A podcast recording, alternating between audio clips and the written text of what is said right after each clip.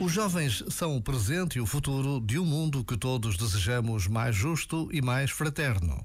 Em agosto deste ano, Portugal vai receber jovens do mundo inteiro.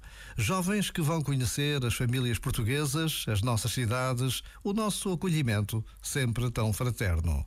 E Lisboa será o ponto de encontro de todos com o Papa. Rezar pela Jornada Mundial da Juventude é rezar pelos jovens, pelo presente e pelo futuro da humanidade. E pode bastar apenas a pausa de um minuto.